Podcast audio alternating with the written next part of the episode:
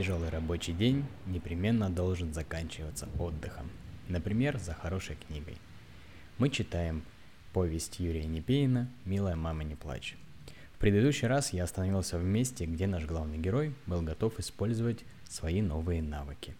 Для тех, кто пропустил, ссылку оставлю в описании. Повезло. Чтобы доказать свою решимость и смелость, я уловил подходящий момент и вытащил бумажник у дядьки из заднего кармана.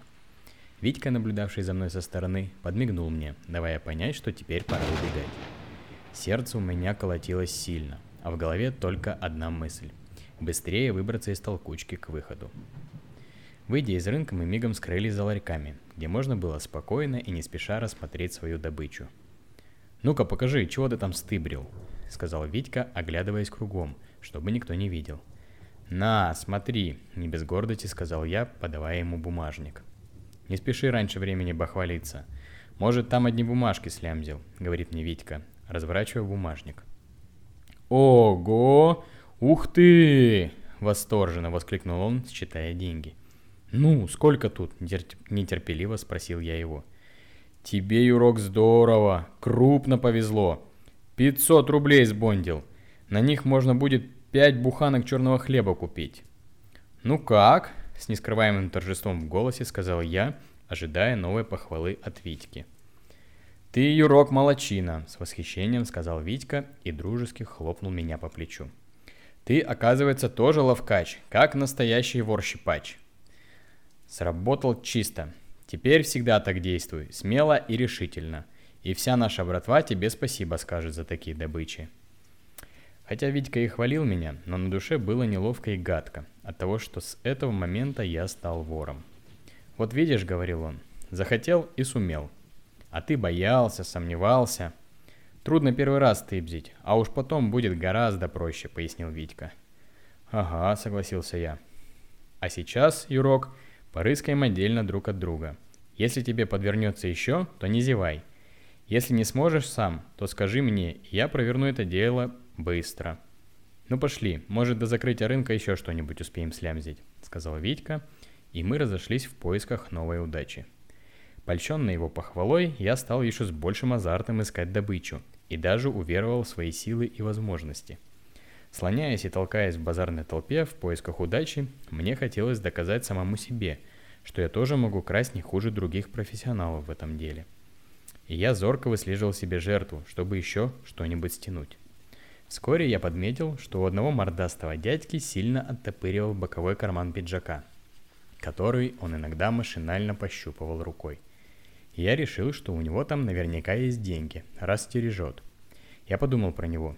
Видно, что он от голода не страдает, как мы. Не грех ему и поделиться своими деньжатами. Для него это пустяк, а для меня явная польза будет. И только я пристроился к нему, как вдруг сзади меня кто-то толкнул – я оглянулся и увидел перед собой двух парней с разбойным видом. Они нагло оттеснили меня от него. «Вы чего?» – возмутился я. Конец головы. Стычка. «Отвали, малый!» – с угрозой сказал мне крепкий пацан и стал силой оттеснять в сторонку. «Ты чего?» – возмутился я от его наглости. «А ничего, задиристо», – ответил он. «Мы его уже давно на прицеле держим. Он наш карась». «Как это ваш?» – неудумевая спросил я его. – Тут все караси общие. Кто вперед вытащит, того и будет добыча, сказал я. Он, сощурив приблотненно глаза, с ехидной ухмылкой сказал мне. «Как бы не так, держи карман шире. Ты от кеда такой прытки взялся?» «От теда, от... откуда у все люди на земле», — сердясь ответил я. «О, да ты, оказывается, еще шустряк-самоучка. Чего-то вякаешь. Ты что, не понял? Так мы тебя в раз дебилом сделаем, и будешь ходить и всю жизнь радостно улыбаться всем встречным людям. А ну, малявка, канай отсюда, пока не поздно, а то по рябалу быстро схлопочешь, со злостью сказал второй. Дошло? Или тебе, говнюк, повторить надо? То могу доходчиво объяснить тебе, так сразу поймешь, пригрозил он и уставился на меня, как хищный зверь на лакомую добычу. «Ясно и так», — с досадой ответил я. «Ну, чего рот раскрыл? Давай, дергай отседа, а то...» Пугал он меня. «А то что будет?» — возмутился я еще больше. «А то дам в нюхло. Так сразу узнаешь, что будет. Ну, хиляй быстро, с угрозой сказал он и замахнулся на меня кулаком. Но не ударил, а только пугнул, злорадно ухмыляясь. От неожиданности я мигом отшатнулся от него и сказал «А ну вас, кедрени фени!» и отошел от них, сделав вид, что не хочу с ними связываться. Я подумал про себя. Жаль, что их двое, а я один, и силы и наши явно не равны. Решил посоветоваться с Витькой, чтобы знать, как правильно поступать в таких случаях. И как только я встретился с Витькой, то сразу же ему рассказал об этих парнях, что чуть было не подрался с ними. Ну и правильно сделал, одобрил он мой поступок. Фиг с ним. Раз они первые надыбали его, то пусть берут у него, если смогут еще. Таков неписанный закон среди воров и беспризорников. «Да?» – удивленно протянул я, услышав об этом впервые. «Ты, Юрок, никогда не рож... на рожон не лезь, а сразу переключайся на другого типа. Ротозеев и зевак для тебя тоже хватит на этом рынке», – рассудил Витька. «И не трусь, чего, чуть чего, руки есть, отмахнемся. Ноги есть, оборвемся». «Ага», – согласился я, и мы вновь разошлись в поисках удачи. Только я пристроился к одному дядьке, чтобы вытащить кошелек, как опять ко мне подошли эти же пацаны и бесцеремонно оттеснили меня. «Отвали!» — сказал мне один из них. «Чего?» — возмутился я. «А то! Отвали и все!» — с угрозой повторил он. «А то врежу по сапатке, так быстро сообразишь, что к чему. Ну, чего бельмы-то пялишь? Второй раз под ногами елозишь. Ты чё, не понял еще? Пойдем, выйдем, поговорим один на один», — приблотненно предложил он. Мы вышли из рынка на улицу, зашли на дощат, за дощатые ларьки и встали напротив друг друга, как напыжившиеся петухи, готовые в любую минуту вцепиться. Руки у него в кармане, и я подумал, может у него нож там? Тогда хана мне. Зря я согласился на драку. Конец главы. Драка. Дай ему по суслам, чтобы он гнида не рыпался больше. А то ишь ты, как раздухарился, подзадоривал его дружок. И он, как клещами, схватил меня за нос. Двумя согнутыми пальцами и сильно сжимая, стал тянуть к низу, гнусно ухмыляясь, что унижало меня. И до того мне стало обидно, что совсем разозлился. Я, отталкивая его руку от своего носа, чуть не плача сказал ему «Ой, ё-моё, больно ведь! Убери свои грабли, гад!» и ударил его по руке. Он, растопырив пальцы, ткнул мне чуть не в глаза. Я отшатнулся от него и стукнул ему кулаком в грудь. Он нагнулся, как индюк. Стиснув губы от злости, замахнулся на меня и сказал, «Ах ты заморыш, сейчас ты получишь у меня!» Я отпрянул назад от его удара, поставил ему подножку и толкнул.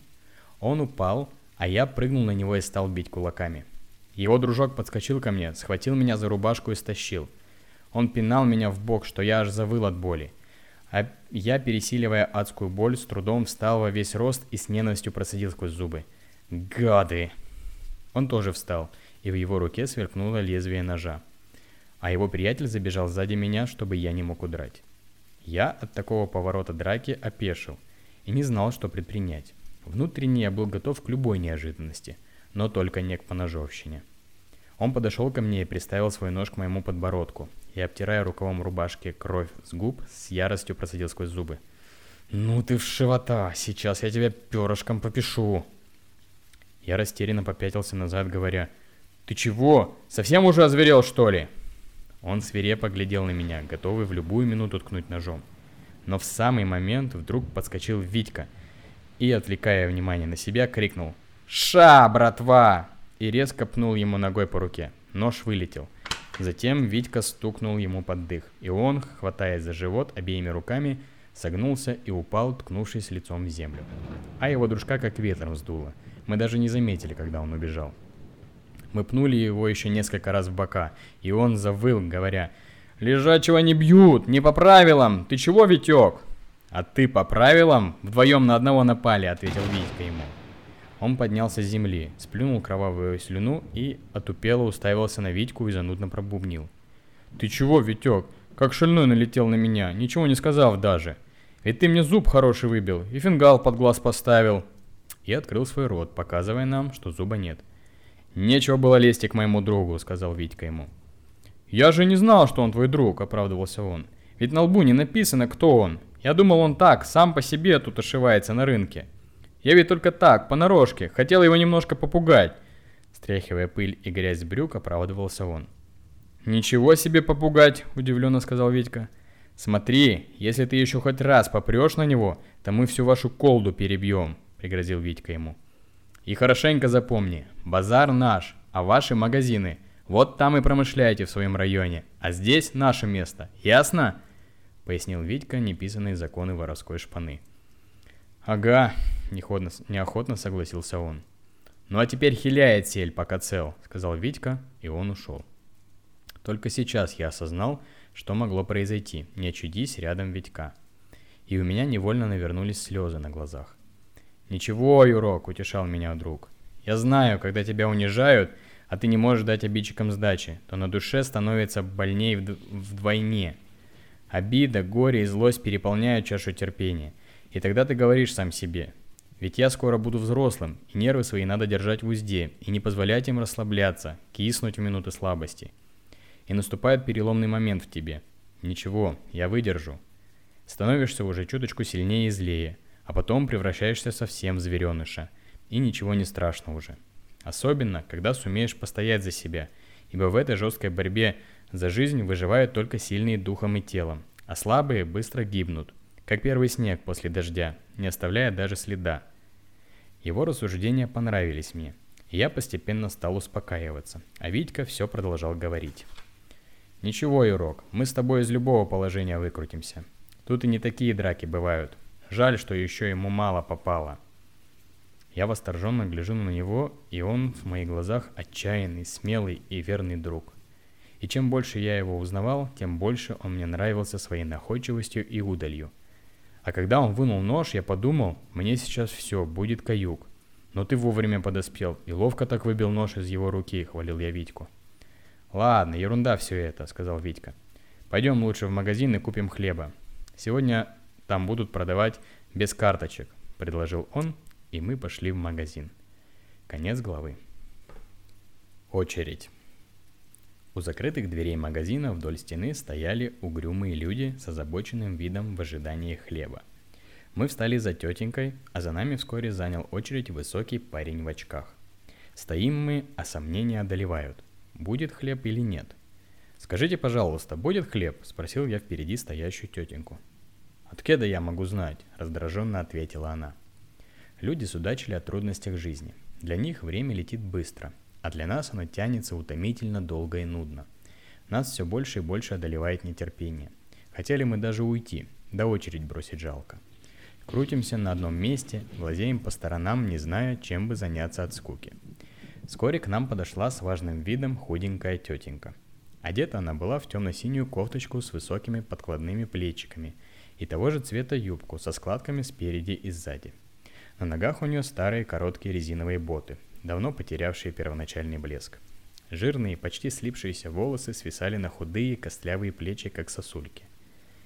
Изредка она непроизвольно трясла головой, скребла ее ногтями и сыпалась перхоть на кофточку – Засаленный от грязи и пота воротник кофточки на сгибе ресился, а сзади почти вся спина была в мелких дырочках, как будто в нее стреляли из пулемета или из охотничьего ружья мелкой дробью. Подмышка у нее была плетеная из мягкой соломки корзинка с дыркой, которую, очевидно, прогрызли домашние крысы или мыши. Она молча бочком втиснулась в очередь за нами, смело оттеснив сзади стоящего парня, увлеченно читавшего книжку в черной обложке. Он сразу приподнял очки на лоб и удивленно посмотрел на нее. А ей хоть бы что, на его неудоменные взгляды. Тогда он положил свою книжку в портфель и легонько постучал кольчиком указательного пальчика в ее костлявую спину и деликатно вежливо спросил. «Простите, гражданочка, но вы тут не стояли». Она, нехотя, повернулась к нему лицом и, оглядев его презрительным взглядом с головы до ног, как рявкнет во все горло, что аж вздрогнул рядом стоящие люди от такой неожиданности. «Ну и что?» «А то», — возмутился он, — «я вас раньше здесь не видел. Вы тут не стояли». «То есть как это не стояло?» — топнув ногой, возмутилась она. «Я как пришла, так встала. Так и стою до сих пор», — произнесла она и отвернулась от него с гордым видом, считая, что инцидент на этом исчерпан. «Чего вы орете, как оглашенные? «Я ведь не глухой и прекрасно вас слышу», — сердясь сказал он. Она снова повернулась к нему и истерично гаркнула. «А теперь бачишь?» «Да, вижу», — ответил он. Я про себя подумал, ну и ругачая бабка попалась. Тут к ней подошел низкорослый дядька с горбом и, нервно подмигивая правым глазом, грозно скомандовал. «А ну вылазь из очереди, стерва!» «Как же, прямо сейчас, разогналась!» — резко ответила она и, сделав фигу из трех пальцев, протянула ему под нос. «На-кася, выкуписи! Губошлеп, мухомор несчастный! И не лезь, куда тебя не просят, леший!» «Да что вы себе позволяете?» — еще больше возмутился он. «Я член партии и не позволю всяким прошмандовкам порядок нарушать!» Она, резко раскинув руки в стороны, хлопнула себя по бедрам и истошно закричала. «Люди, подивитесь на этого дурня! Он думает, раз он член моржовый, так все позволено ему. И откуль только такие прохиндеи берутся?» И она отпихнула его от себя.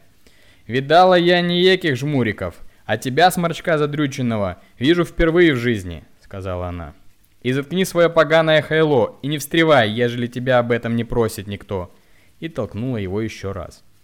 Не будь в каждой бочке затычкой. Это я еще должен молчать, когда всякая тварь пхается, со злостью ответил он ей. Почему это всякая? Подсатанила одна женщина. А может вас гениально великий человек толкнул? Так вам гордиться надо, а вы визжите, как недорезанный поросенок. Он на время даже опешил, а спохватившись, ответил ей. Вот вы и гордитесь, если тогось и с приветом. Я не желаю. Мы стоим как на гвоздях. Даже интересно стало, чем дело кончится. Я тебе последний раз всерьез говорю. А ну выйти из очереди, курва. И становись взад, рявкнул он. А то бы сдырну в харю. Не пужай, видала я этих. Глянь-ка на себя, ведь у тебя всю рожу искоро... искорожило от психа. А еще чего ты пытаешься тявкать, урезонила его, говорила она. Если я псих, то ты стерва, тогда шизо первой степени, со злостью сказал он. «Ты еще будешь мне указывать, чмо болотное?» – обозвала она его. Он от ярости аж покраснел. Желваки на скулах заходили и задергался правый глаз. «Заткнись, выдра!» – гаркнул он. «Ну чего ты орешь, как оглашенный? Сам-то на кого похож, губошлеп недоразвитый!» – сказала она ему. Тфу вам, шары-то похабные, ядрена мать!» – выругался он и толкнул ее в спину. «Ты что, сморчок поганый? Ты меня не тычь, а то я тебя так тыкну, что своих не узнаешь!» С яростным возмущением кричала она, как будто ее режут тупым ножом. «Я не позволю всяким прохиндеям тычать меня, ежели я звякну, куда следно быть. Так тебя быстро упекут и прижучат как надо!» Гневно орала она, вытирая двумя пальцами края губ от слюны с пеной. Она строчила как из пулемета, сто слов в минуту, не понимая того, что уже давно никто не хотел ее больше слушать. Люди со всех сторон стали возмущаться. Да что она, граждане, раскудахталась, как у себя дома. Да чего с ней церемониться тут? Взять ее да выкинуть из очереди, и сразу станет порядок. Вот вы и попробуйте выкинуть ее, если сможете еще. А мы посмотрим со стороны, как это у вас получится, предлагали другие. Но позвольте, вмешался один гражданин. Какой же это порядок выкидывать человека из очереди? Тут мы все равны. Разве нормальный человек достоин какой, такой участи, чтобы его выкидывали куда-то? «Пущай стоит она, женщинам следует уступать», — сказал впереди стоящий гражданин неказистой внешности. Но горбатый дядька зычно скомандовал ей. «А ну, стерва, немедля вылазь из очереди, а то вдарю, так будешь долго лежать и охать!» И попытался вытащить ее. Она крепко зацепилась за железные поручни у витринного окна, так что он не смог даже сдвинуть ее с места. «Отстань от меня, лешей! Не еки мужики были, и то отпроварить не могли!» «А ты заморыш плюгавенький, и подобно не сможешь совладать со мной», — сказала она ему. У него от злобы забегали глазки, как у сурка, и он резко сказал ей, «Сейчас как шаркну об асфальт, так будешь знать, как меня оскорблять. Только попробуй, тронь, так я быстро на тебя управы найду. Тогда узнаешь, как кулаками махать на женщину», — разъяренно говорила она, нервно поддергивая нижней губой и беспрестанно размахивала руками, лихо разрезая воздух вокруг себя. Толпа шумела, обсуждая инцидент. В этот момент появился милиционер и громко сказал всем. «Спокойно, граждане, сейчас разберемся!» «Примите меры к этой хамке, влезла без очереди, да еще прилюдно обзывает меня всяк-кто», — сказал горбатый мужик. «Вот сатана!» — возмутилась она. «Это кто же кого больше всех оскорбляет? Кого вы слухаете, товарищ милиционер? Энтого дурня? Да чтоб его леший задрал, экого дикого!» Это он почал меня всенародно, у всячески костить. И как того не обкладывал, не стеснялся бы неприличных выражений, гад паршивый. Тараторила она почти без передышки. «Да не верьте вы ей», — сказал Горбатый. «Это она хай подняла. Этой мадам, я вам скажу, палец в рот не клади, запросто откусит». «Вот ведь паразит какой, брешет и даже не краснеет нисколько», — возмущалась она. «И что за человек? Ему словно не так сказали, так он сразу в драку лезет».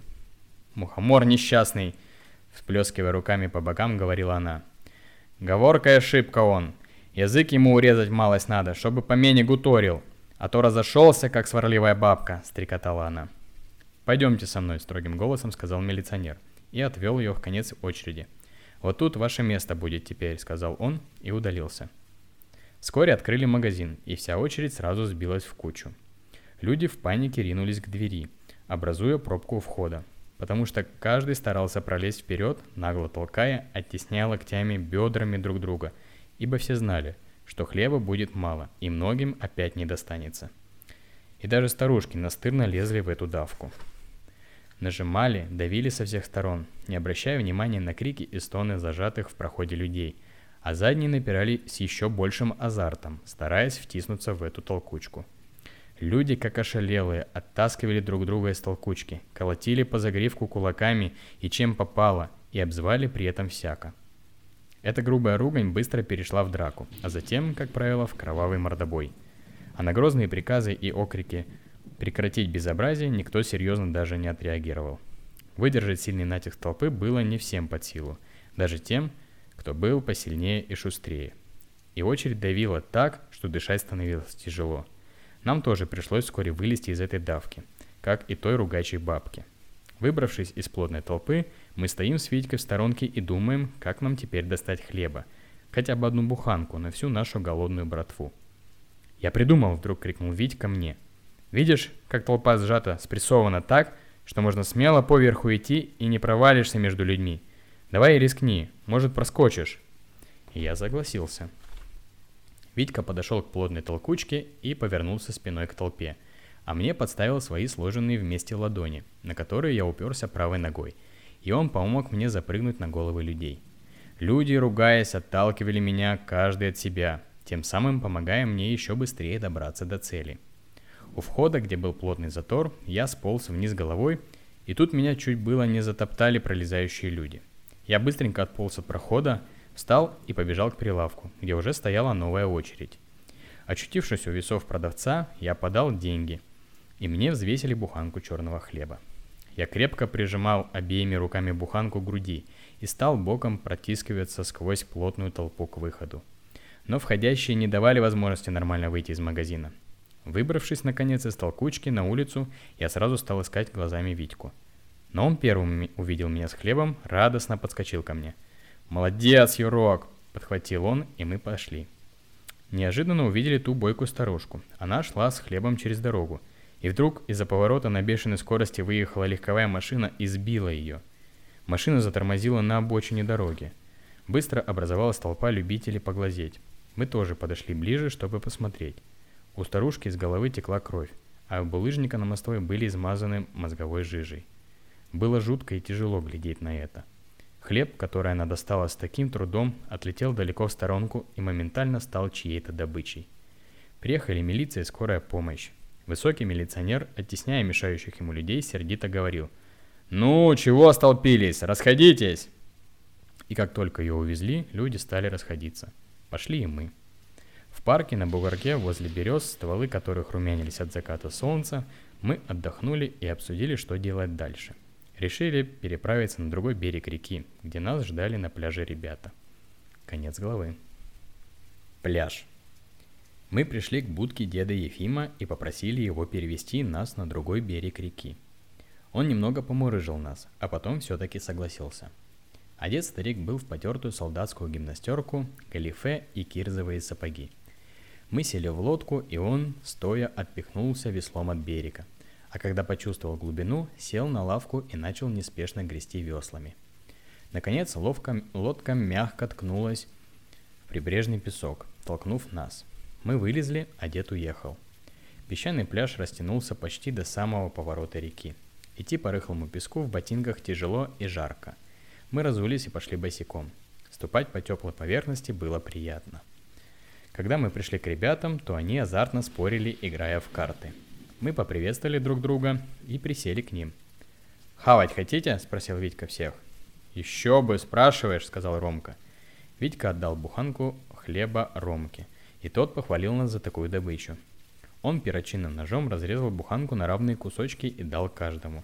Все дружно принялись уплетать. «Давай, Юрок, сыграем в карты», — предложил мне Ромка, жуя свою горбушку. «Не умею», — ответил я. «Ерунда, мы быстро научим тебя играть», — сказал он, тасуя колоду старых карт с картинками обнаженных женщин. «Это простая игра». «Не, я лучше посмотрю, как вы играете», — сказал я. «Ну, кто еще хочет сыграть под интерес?» — бодро предлагал он ребятам. Но никто не хотел больше играть. Ромка перетасовывал карты и положил их в карман. Ребята рассказывали друг другу, кто что смог украсть и где еще можно было бы поживиться. Ромка показал взглядом на дядьку, который разделся недалеко от нас, и, полу- и полушепотом сказал нам. «Вы постарайтесь отвлечь его, а я в этот момент стащу его шмотки, а потом встретимся на речном вокзале». В знак согласия мы кивнули головами, что одобряем его план кражи. К нам подошел этот дядька и бодрым голосом спросил. «Ну, как же туха, пацаны?» «Ништяк», — ответили мы ему и побежали к реке. Дядька тоже за нами следом нырнул и поплыл. Вскоре Ромка вышел на берег, оделся и, прихватив одежду дядьки, быстро скрылся. Через некоторое время мы вышли из воды и легли на теплый песок. Дядька тоже вышел на берег. Сразу же хватился, что его одежды нет, и спросил нас. «Ребята, вы не видели, кто взял мою одежду?» Почти все ответили, что не видели, кто спер его шмотки. «А где ваш высокий белобрысый дружок, что был здесь?» – спросил он нас. «А мы его совсем не знаем. Как и вас, видели впервые», – ответил за всех Витька. «Ну и ну», – уныло сказал он и пошел к переправе. Мы тоже оделись и переправились на другой берег. Дед Ефим хранил деньги в будке, и мы решили взять их. Когда он снова уехал на другой берег, мы зашли туда, долго искали деньги, но так и не нашли. Тогда мы взяли у него в маленьком мешочке кусковой сахар и вышли из будки. В этот момент он увидел нас и закричал «Ну, варьё, уже поймаю, худо будет!» Но мы убежали от него далеко.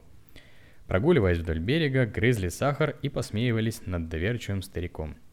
Серые белые облака постепенно заволокли почти все огромное небо, и сразу стало тоскливо и уныло.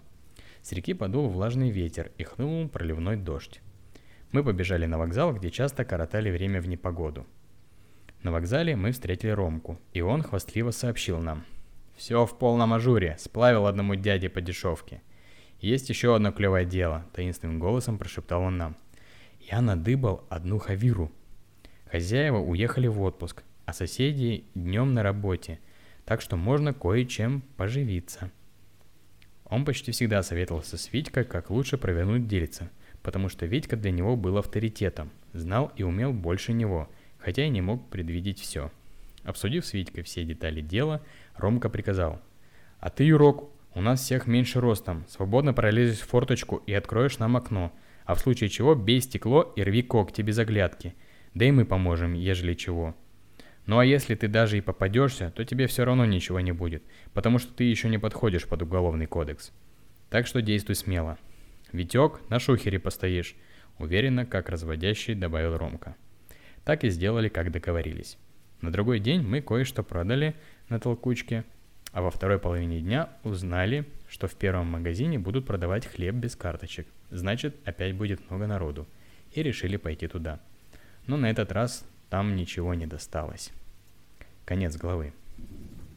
Провал аферы – на следующий день Ромка дал нам задание достать для него бутылку водки и сказал, как можно провернуть это дело на рынке. Мы пришли на базар, когда остались почти одни заядлые торгаши, которых торопили уборщики мусора и милиционеры. Я подумал, если бы их не прогоняли с базара, то они, наверное, торговали бы до утра. Витька подошел к торговке водкой и начал для отвода глаз нарочито сбивать цену, прикидываясь простачком. «Мал еще водку пить!» – сердито пробурчала тетка – Пойди и денег-то у тебя нет, а прицениваешься. Все равно ничего не купишь, а только нервы портишь. «Мне отец велел купить», — соврал Витька, взял бутылку с прилавка и стал для вида рыться в кармане, как будто ищет деньги, чтобы расплатиться. «Давай не хитри, раз денег нет, то вертай бутылку на прилавок!» Витька поставил бутылку, успев ее подменить заранее приготовленной для такого случая куклой. «Так и знала, что не купит, лишь шаг бы их побрал малолеток», — ворчала она. Мы переглянулись и, поняв друг друга, пошли к выходу. Но не успели еще с базара выйти, как вдруг тетка эта дико заорала. «Держите их! Ограбили прохвосты! И майте их, дьяволят, а то они убегут!» «Текаем в рассыпную!» — шепнул мне Витька. Мы со всех ног кинулись на утек. Но перед нами оказался высокий забор, который сходу не перепрыгнешь. А скрыться больше некуда. Поняв, что попали в ловушку, мы хотели вырваться, да не тут-то было. Нас крепко и цепко держали милиционеры. И нам пришлось смириться со своей участью. «Все, все, не дергайтесь, шантропа босоногая!» — пыхтел басом милиционер. Нас подвели к этой торговке, которая подтвердила, показывая на Витьку. «Вот этот проходинец! У, жулье!» Бутылку вернули ей, а нас увезли в отделение милиции, где записали все данные, а затем отправили на машине в дедприемник. Конец главы. Новость. Гуляя днем во дворе дедприемника, мы услышали гул самолета, и сразу почти все мальчишки, задрав головы вверх, неотрывно стали глядеть в небо, наблюдая, как он делал крен, летя по кругу, снижаясь на аэродром, который находился недалеко отсюда. «Тот, кто будет хорошо себя вести, в празднике полетает на самолете над городом», – обещала нам воспитательница. Проходили дни и праздники, но воспитательница забыла о своем обещании – и хотя мы не раз напоминали ей, она отвечала нам, что это будет в следующий раз. Наши надежды на то, что покатает на самолете, постепенно угасли. Прошло несколько дней, и вечером после ужина Витька таинственно прошептал мне важную новость. «Завтра нас отправят в другой детдом». «Да?» – удивленно протянул я.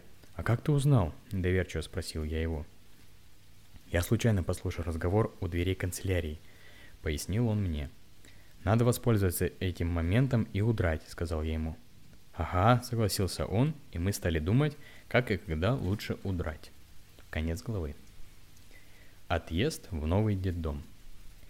После завтрака всех выстроили на улице, возле ворот детприемника, разгруппировали по росту, и воспитательница строгим голосом пояснила нам, как надо себя вести в дальнейшей дороге.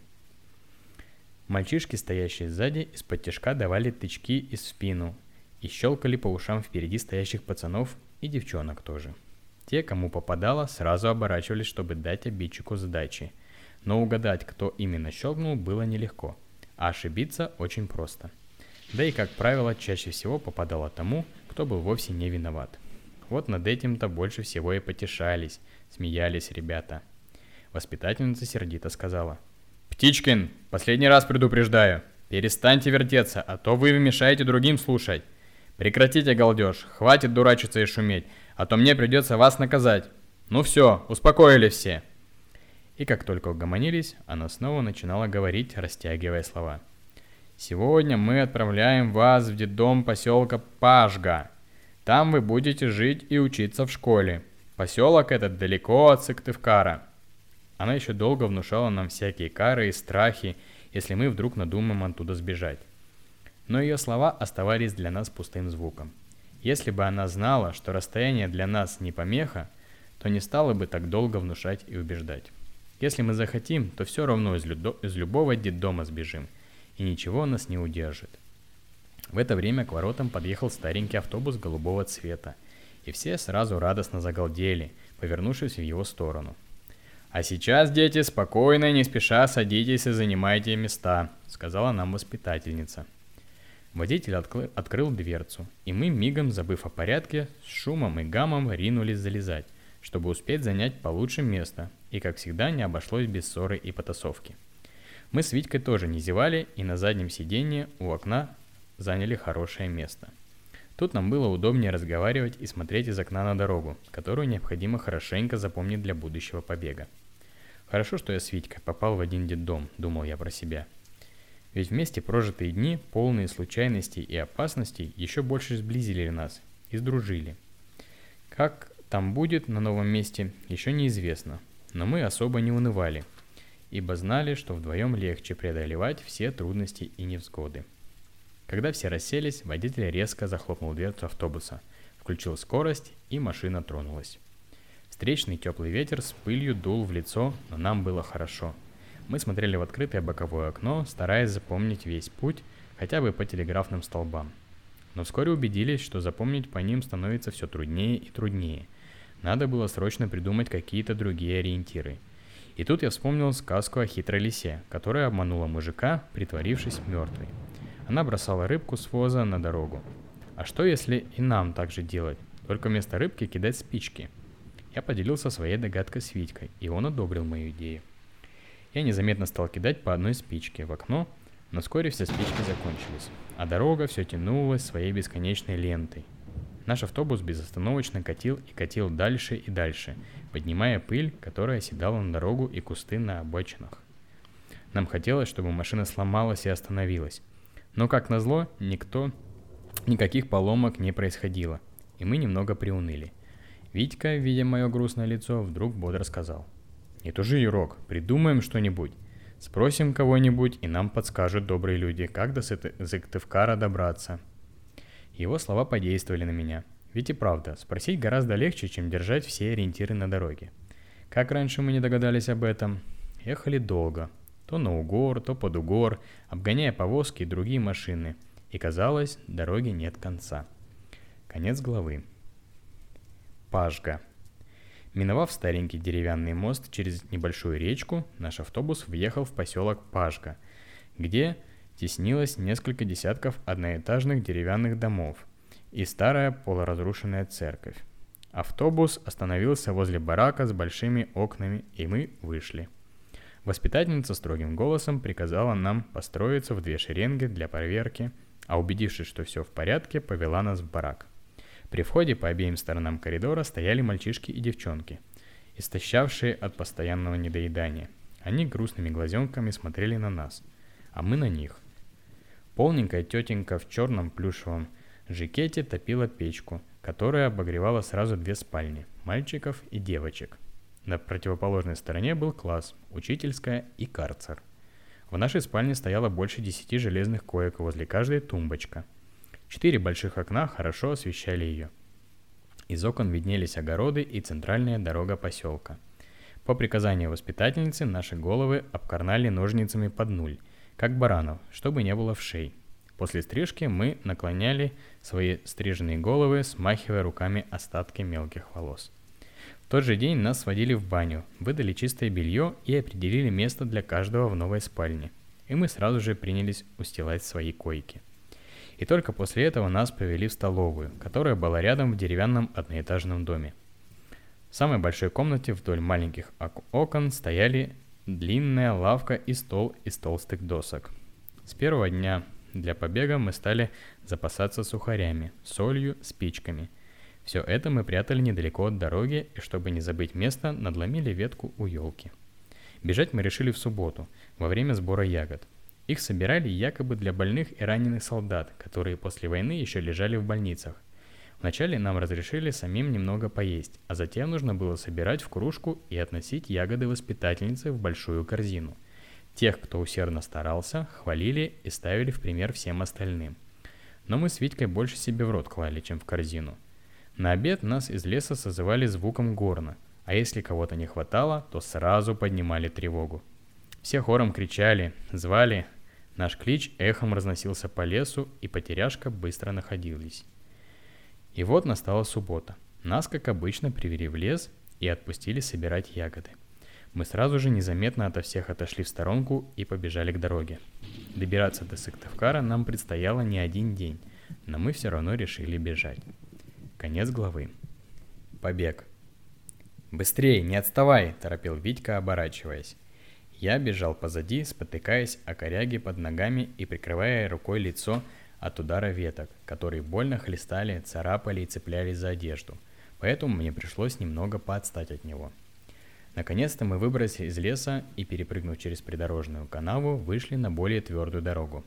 Остановились, отдышались, огляделись по сторонам и, убедившись, что никого нет, пошли быстрым шагом, оглядываясь иногда назад, чтобы знать, не гонится ли кто за нами. Вдруг слышим звуки горна. Значит, сейчас похватятся, что нет нас, и устроят за нами погоню. Надо бежать. И мы рванули.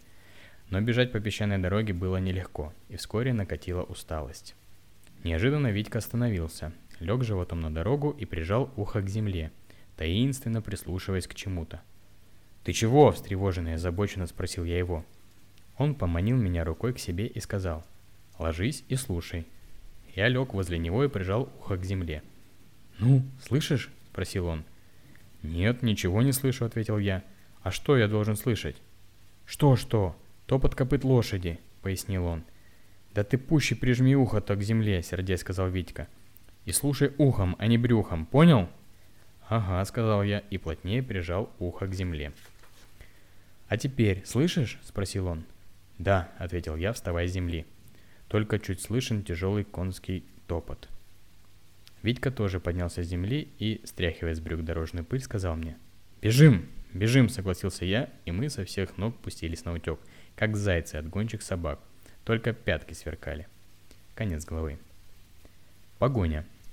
Мы оглянулись назад и увидели вдалеке, как из-за поворота кто-то несется вскачь верхом на лошади. Мы решили, что это наверняка за нами погоня, и мигом свернули с дороги в лес. Лес был редкий, высокие сосны с пышной кроной да ели, где лошадь может свободно нас догнать, и как назло ни одного кустика не видно близко, за которым можно было бы спрятаться. Топот копыт лошади позади нас усиливался, и с каждой минутой становился все ближе и ближе – нам казалось, еще немножко и нас догонят. Витька бежал впереди меня, а когда я поравнялся с ним, то по лицу его стекали крупные капли пота. Он, вытирая их рукавом рубашки и прерывисто пыхтя, предложил мне. «Может, залезем на дерево?» «Нет», — возразил я. «Если он увидит нас на дереве, то тогда уж некуда будет деться». Хотя мы и старались держаться на расстоянии друг от друга, но нас невольно, как магнитом, притягивало бежать рядом. И почему-то хотелось непременно не молчать, посоветоваться, куда бежать дальше. Да и просто боялись потерять из виду друг, друг друга, зная, что одному добираться до города будет труднее, а вдвоем все-таки легче.